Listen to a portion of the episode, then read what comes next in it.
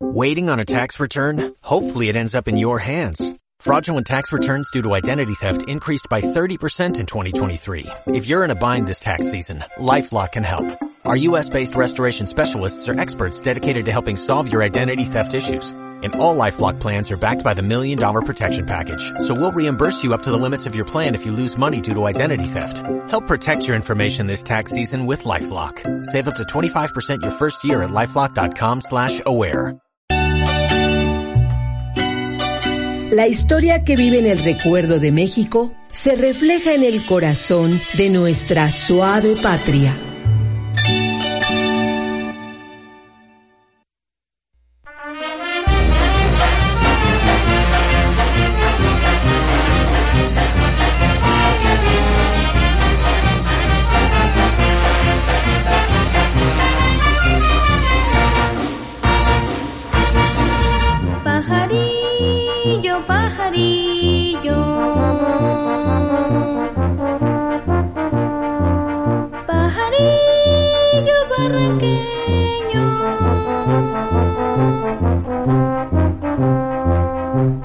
bonitos ojos tienes, lástima que tengas dueño. ¿Qué pajarillo es aquel?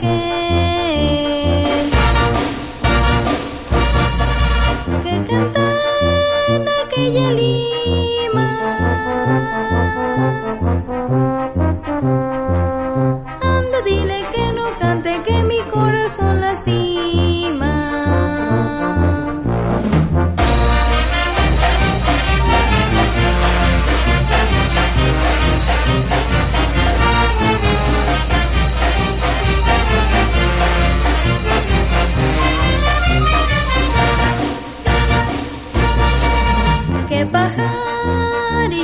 que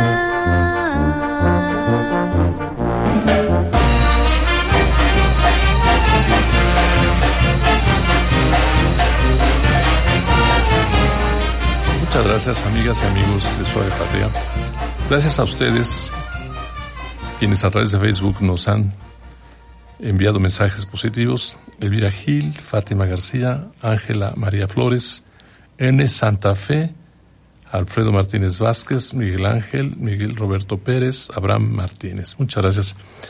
Eh, recordamos, amigas y amigos, por si usted nos acaba de sintonizar, que estamos con un invitado de lujo, el doctor Carlos Salazar. Si gustas de nuevo presentarte, Carlos Salazar Vargas. Soy Carlos Salazar, profesor visitante. Sí, nos conocimos en la Universidad Iberoamericana cuando acabas de llegar de allá de tu tierra, de Colombia. Ya hace como 19 años, ¿no? Sí, claro. Y tu dominio y área que dominas es políticas públicas, ¿no? Sí, padre, políticas públicas que tiene relación que ver con el marketing político, porque uno puede ofrecer una cosa y después o no cumplirla, ofrecer otra distinta. Y tercero, la, la ciudad que es política. Esos tres campos corresponden entonces a los elementos básicos para una estrategia electoral. Excelente. El estratega electoral debe tener conocimientos de marketing político, pero también de políticas públicas y también de city marketing. Con city marketing, que no es vender las ciudades, promover la ciudad, posicionar la ciudad. Esa herramienta fue muy útil en Colombia. No sé si tú te acuerdas de una frase que decía, el riesgo es que te quieras quedar. En la época ciaga de Colombia, porque pues ustedes han seguido los pasos muy, muy de cerca, muy de cerca a, mi, a mi país, tuvo una época espantosa y así fue como pudo, en torno a esa frase, traer inversionistas de muchas partes del mundo. Entonces, tú te imaginas los 2.400 municipios mexicanos haciendo planes de city marketing. Cuando alguien en Colombia quiere venir a comprar oro, pero, perdón, a comprar plata aquí, a México, ¿a dónde va? A Tasco. A Tasco, sí. Eso se llama posicionamiento. La gente sabe que en Tasco está la plata. Y, y, pues te imaginas los otros eh, dos mil y pico municipios haciendo planes de city marketing. ¿Cuáles son las fortalezas? ¿Cuáles son las oportunidades? ¿Cómo puedo posicionarme a nivel mundial, por ejemplo? Eso puede ser muy interesante. Entonces, esos tres campos corresponden a los básicos para una estrategia electoral. La estrategia electoral es la persona que va a guiar al político, decir, mire, hay que decir esto, hay que tratar de tal forma este problema, porque tales características tiene y tales consecuencias puede resultar.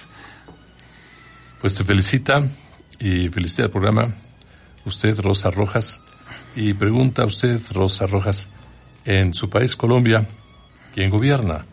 ¿Y cómo son las elecciones? Si pudieras eh, dar elementos de respuesta. En mi, en mi país está gobernando eh, el Partido Liberal. Hay dos partidos tradicionales, liberal y conservador.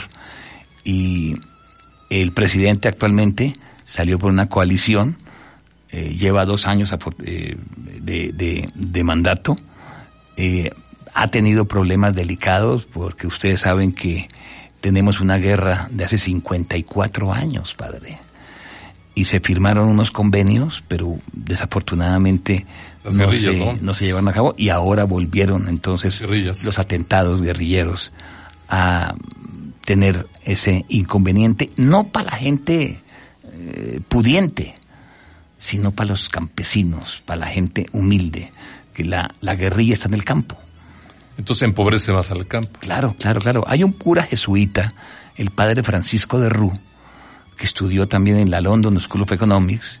A propósito, él no fue a vivir a la comunidad jesuita, se fue a vivir con la gente lumpen, en la calle. Sí, sí, inserción, inserción social. Se, se calentaba quemando los neumáticos de los carros. Sí, se fue a vivir realmente de pobre. Claro, claro, en, en, el lumpen. Él volvió a Colombia y se fue a la zona guerrillera con una filosofía muy simple.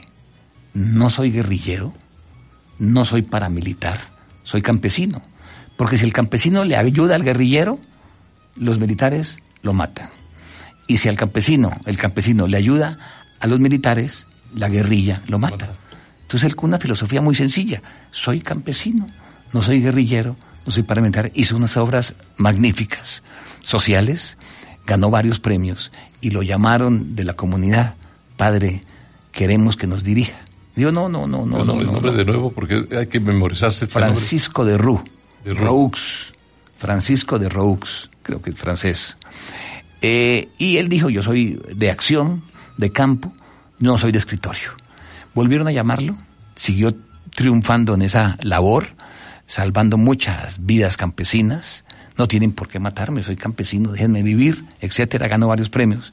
Y volvieron a llamarlo. Padre, queremos que nos coordine, que nos dirija como superior. Dijo, no, soy de campo. Y lo llevaron por tercera vez y le dijeron, padre, Dios, no, no, no, Dios, recurrimos al voto de obediencia. Y está de superior de los jesuitas. ¿Provincial? De provincial de los jesuitas en Colombia. Ah, qué bueno. Francisco de Rú. Con esa filosofía interesantísima, ¿no? La gente que sufre es la gente campesina. Porque no puede apoyar, es decir, los, los, los paramilitares lo obligan a que los apoyen a ellos y los guerrilleros también lo obligan a que apoyen a la, la pared. Exactamente, entonces es, es, es, un problema muy delicado. Lástima, en mi país hay cosas muy bellas. ¿Empezó este problema con el tráfico de esmeraldas hace 50, 60 años? Hace mucho tiempo empezó traficando esmeraldas. esmeraldas. Después se pasó a la marihuana.